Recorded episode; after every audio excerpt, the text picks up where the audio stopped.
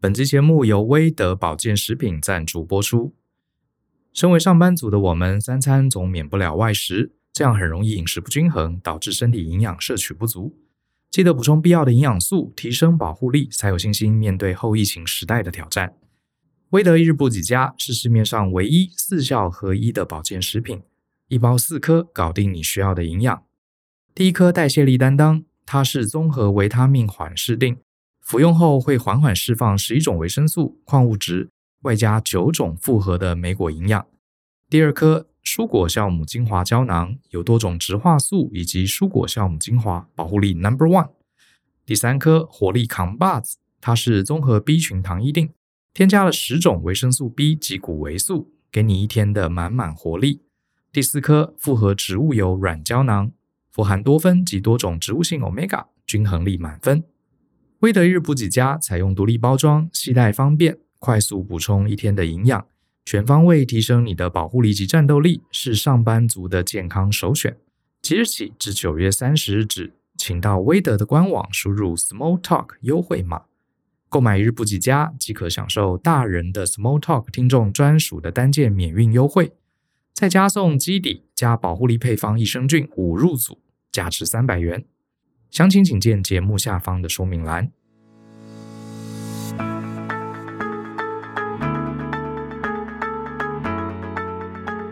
欢迎收听大人的 Small Talk，这是大人学的 Podcast，我是 Brian 姚诗豪，很高兴跟大家见面。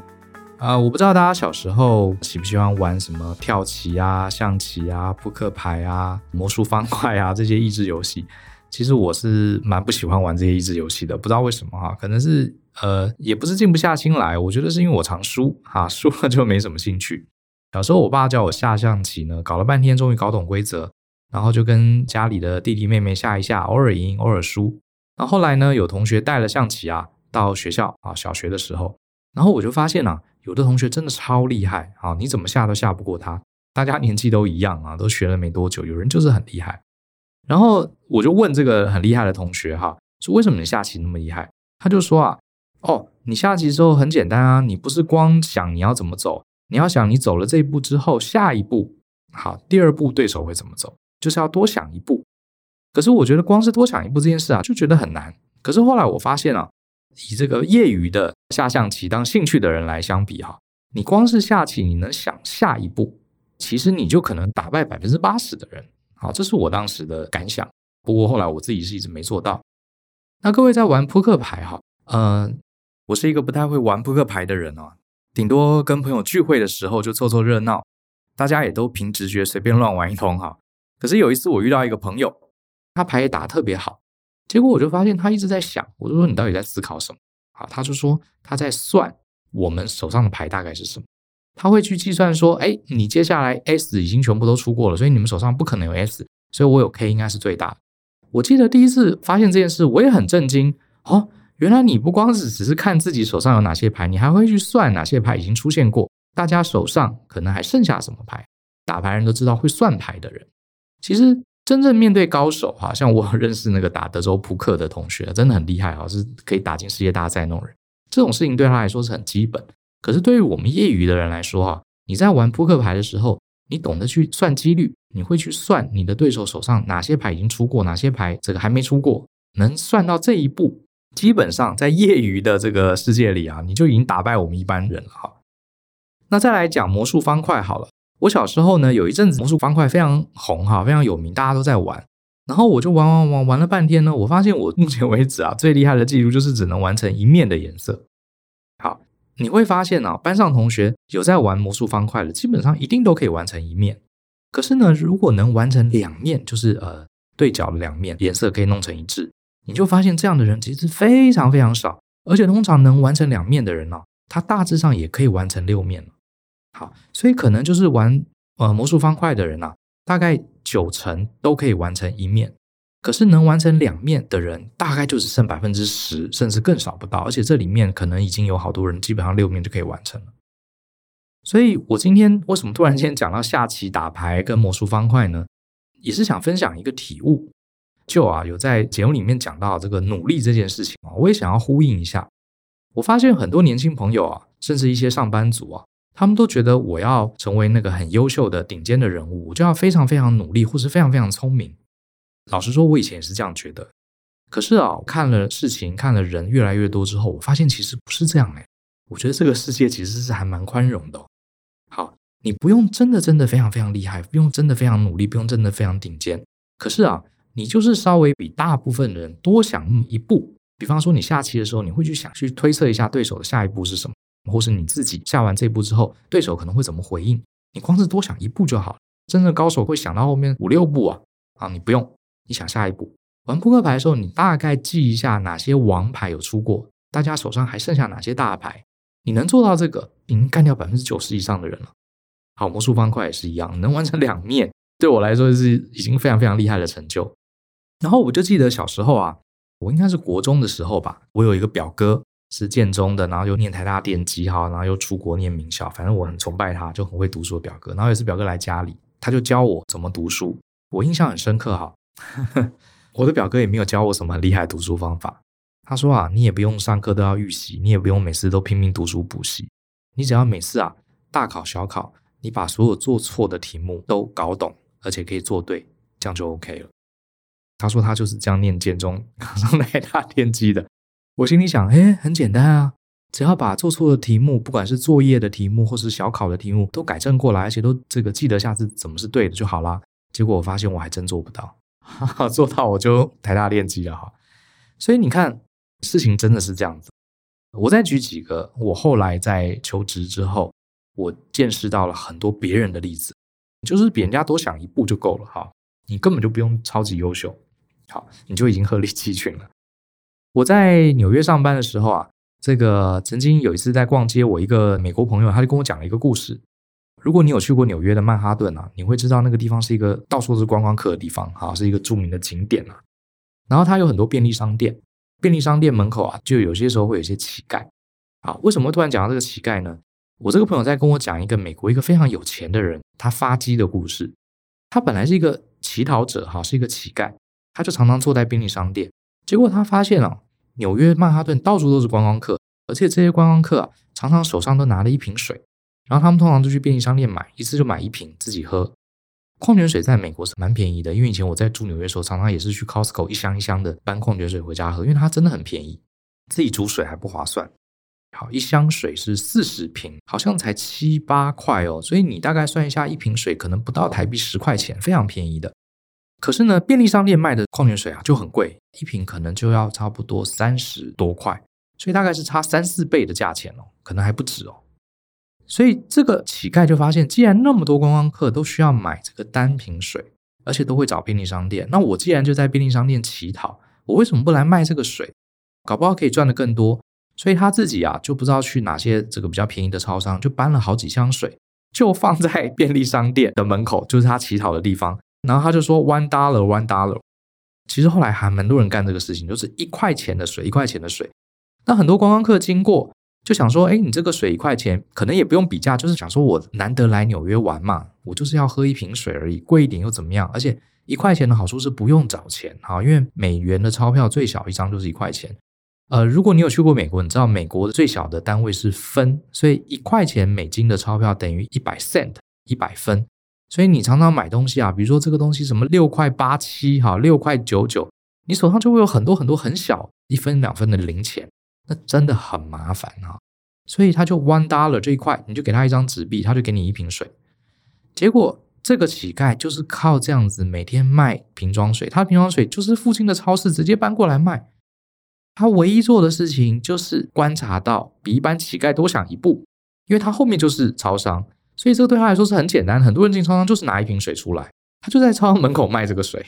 后来他就发迹了哈，后来他就卖水果，卖什么越来越多。好。这是我纽约的朋友跟我讲这个故事。你说这个他很努力，他很这个很聪明，其实没有，就做一件这么简单的事，可是偏偏就是没人做啊！当时就是没人做。我再讲一个例子哈，台湾的讲师圈呢，可能很多人都知道这一位，他是台南的一个计程车司机。好，这个司机非常有名啊，在我们讲师圈我们都知道他。大家去台南上课，现在机会也蛮多的，因为台南有这个南科嘛，对不对？台积啊、联电啊，去给他们讲课。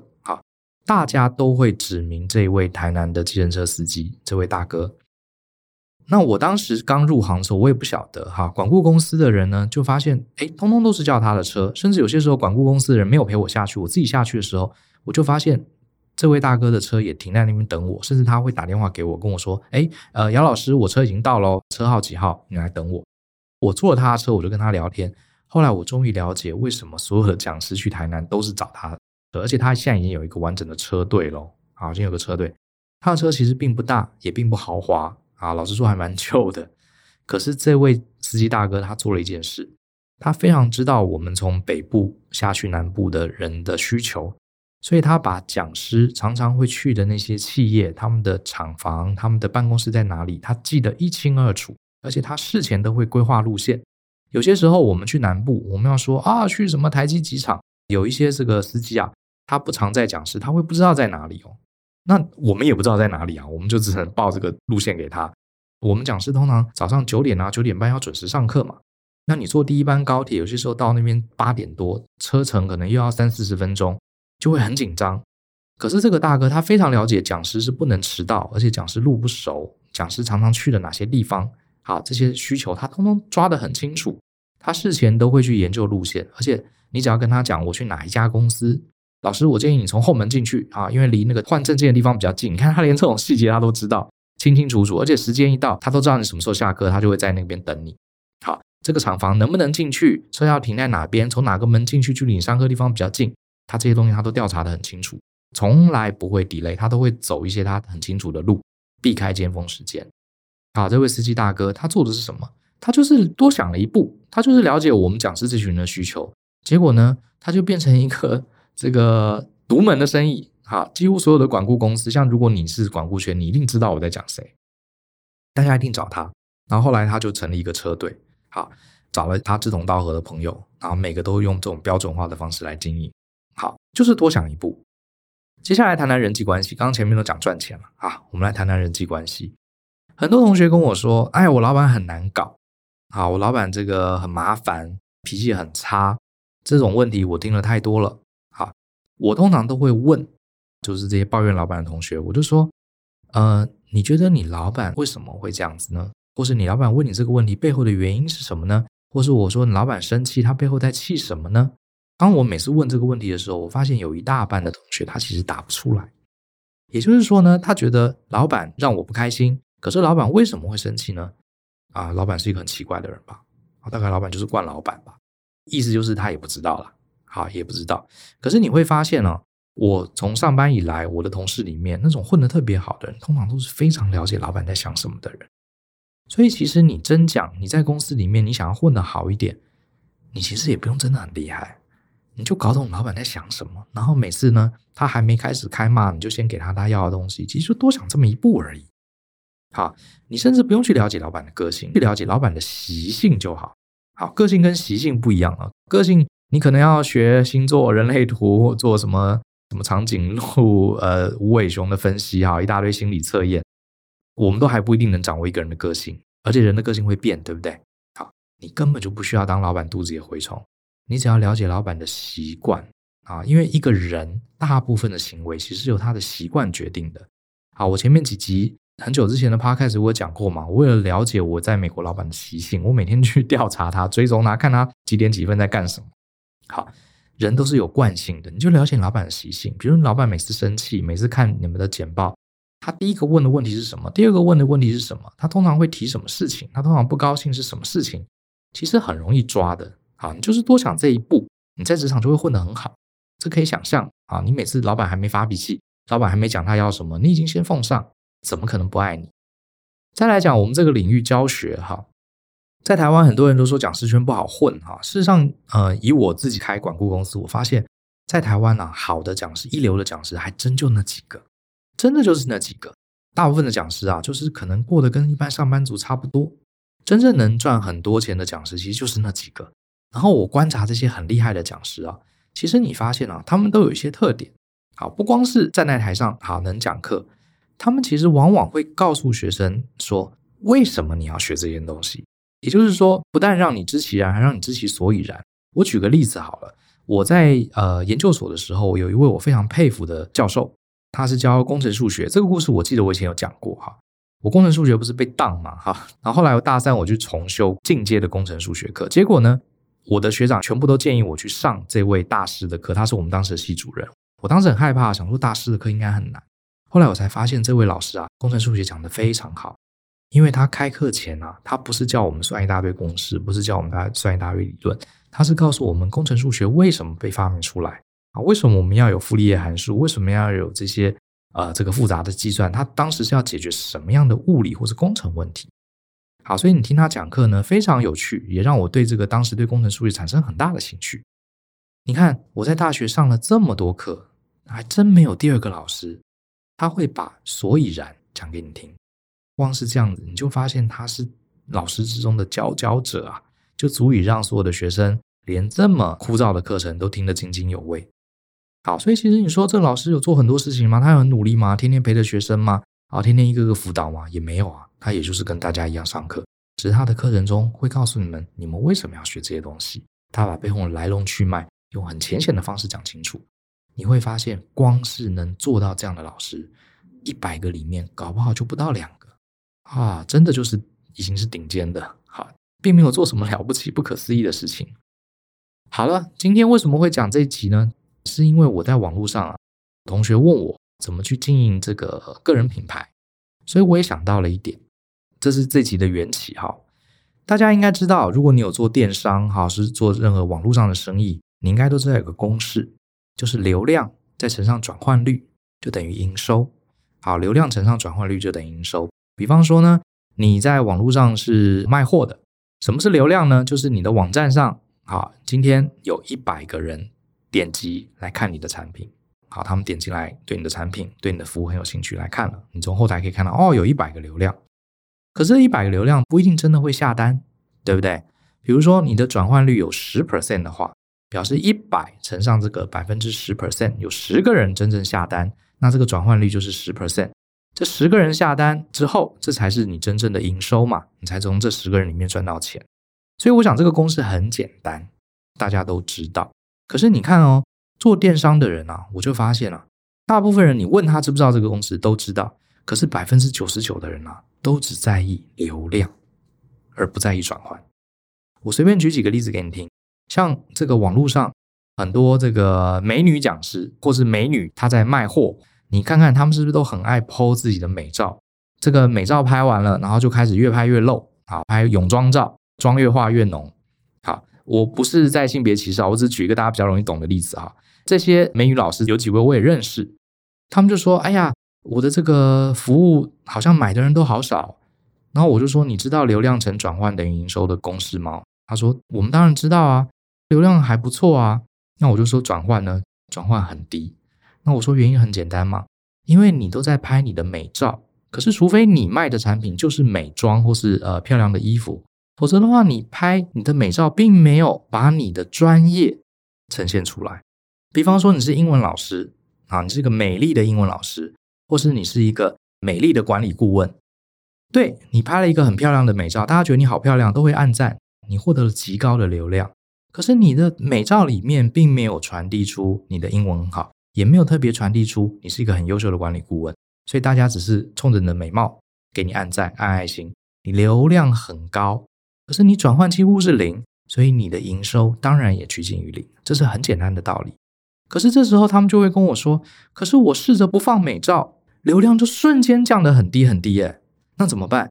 只好 po 美照。可是问题是，这就是一个很危险的行为。”对，你拍了美照，你看起来流量数字上来，你心里获得的安慰，可是它更离你的专业又更远，好，又更远了。而且网友都是健忘的，都是这个没有耐性，都是这个喜新厌旧的。你就算再美丽，看久了也会腻啊，对不对？永远有新的美女出来，他就去看别的，这是一点忠诚度都没有了。所以你应该重点放在转换，流量低，你要忍住啊，你要忍住。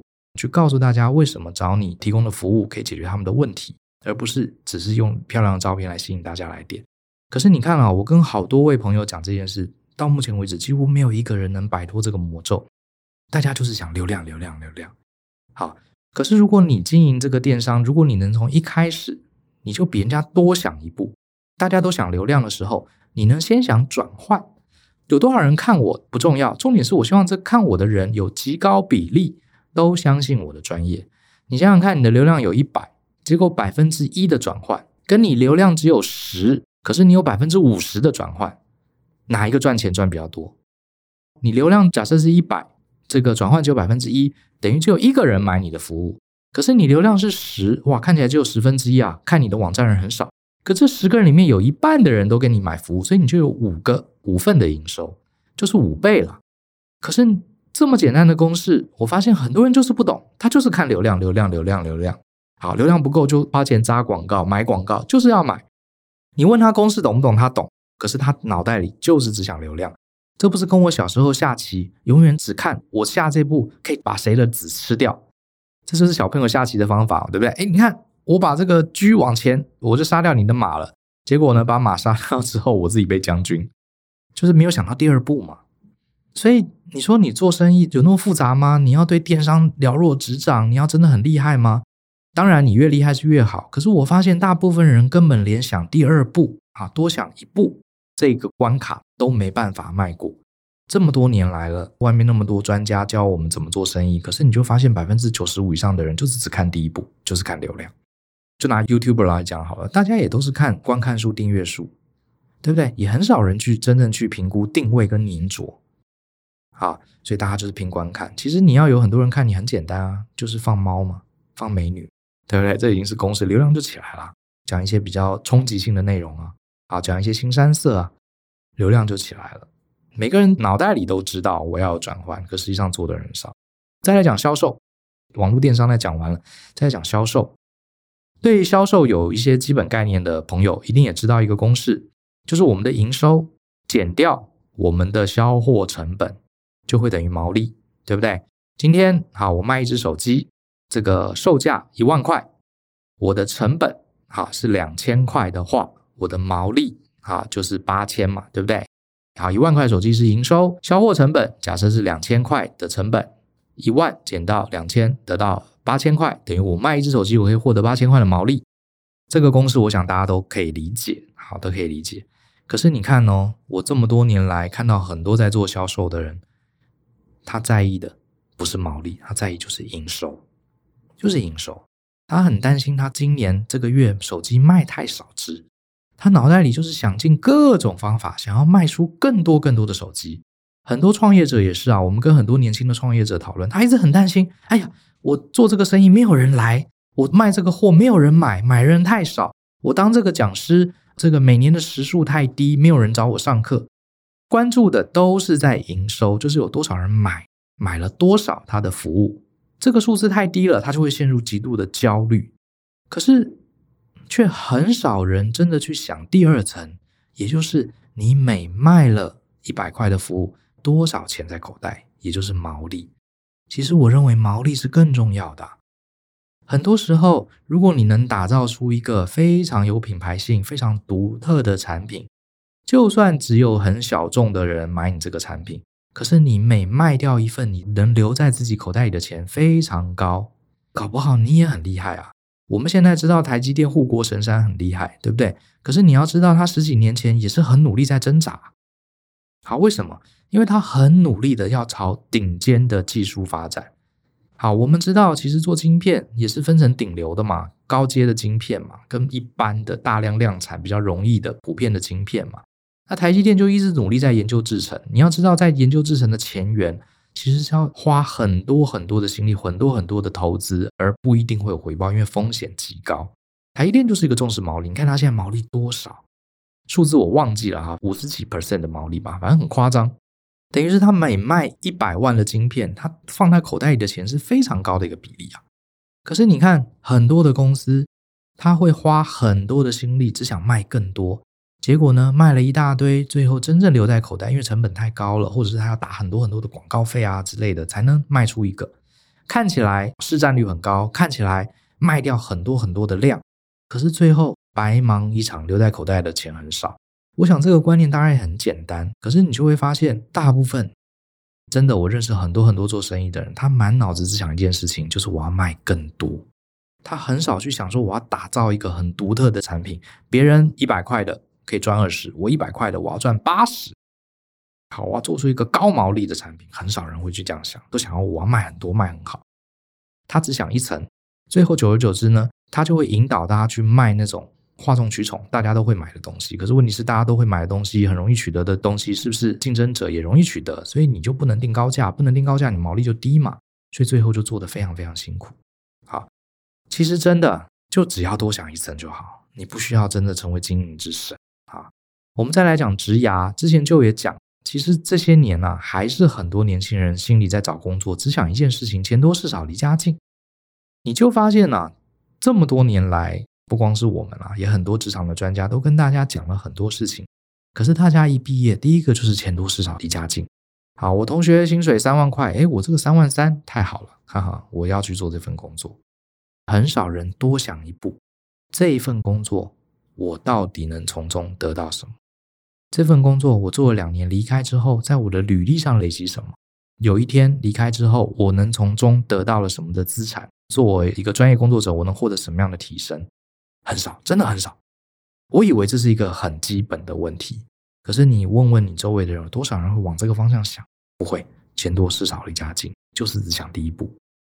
所以我之前也写了一篇文章，很多人都在想：哎呀，我毕业之后我要做哪一行？啊，现在 IC 设计、晶圆代工好像很夯，我就去做那一行吧，我就可以赚比较多。大部分就是想到这里而已。可是如果你能多想一层，十年之后我的现金流来源是什么？你就会做出完全不一样的抉择。你说你今天哪个产业赚的钱比较多？啊，这是现在。可是十年之后。第一个，这个产业还在吗？第二个，你真的喜欢这个产业吗？你能在这个产业中成为佼佼者吗？如果你能懂得问第二层的问题，十年之后我靠什么来赚钱？你就是比人家多想这一步，你可能就不一定会进到你现在想选的这个产业。好，就是已经很不一样了。所以今天这集啊，拉一拉渣讲了一堆我自己的例子，还有这个社会上常看到的一些产业的例子。我只是想跟大家讲一件事情。很多人呢，很多年轻朋友都觉得说，啊，我想要成为优秀的人，我想要过我理想的生活，我就要非常非常的优秀啊！糟糕，我不是念台大啊，台城、青交哈，那我也不用再出国读书，哇，那我要加倍的努力，我要加倍的聪明，我要加倍的弥补啊，我过去没有得到的，我要加倍的去考证照，我要努力去念博士班，我才有可能跟人家比肩，好，得到一样的成就。各位，其实没有那么难，你只要比一般人。多想下一步就可以了。那你说这么简单的道理，为什么世界上很少人会这样做呢？为什么百分之九十九人都只会想眼前，不会想下一步呢？我也不知道为什么，可是我猜啦，大概几个原因，可能跟人性有关。因为人啊，本来就很难专注在一件事情上。好，大部分的人啊，比如说就拿开计程车来讲，有多少的计程车司机每天除了开车等着手机，好，这个有人叫他的车之外，或是这个车队帮他分派之外，有多少人会去做一个统计？我几点该在哪边载客，人会比较多？或者是这么多讲师来台南上课，我要怎么服务他们？很少人会这样想，因为大家并没有真正对自己的工作真正很上心。啊，我开计程车，我就是开车啊。今天赚了多少钱，我就回家休息。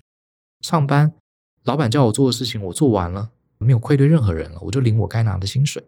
很少人真的会多去想一步，很少人专注在自己想做的事情上。我觉得这是一个人的天性。第二个呢，大部分的人啊，就算他专注，他也很难持续一个很长的时间。可能想到的时候做一下，下个礼拜呢又忘了。好，我举个例子，就像啊、呃，我之前也讲了，多年前我跟就写部落格，然后那时候很多朋友，像是有做保险的啦，做财经的啦，或者有做说书的啦，然后这些朋友就来问我们说：“哎，你们是怎么做起来的？”我就说没什么秘诀，你就写部落格，把你懂的东西一直写一直写。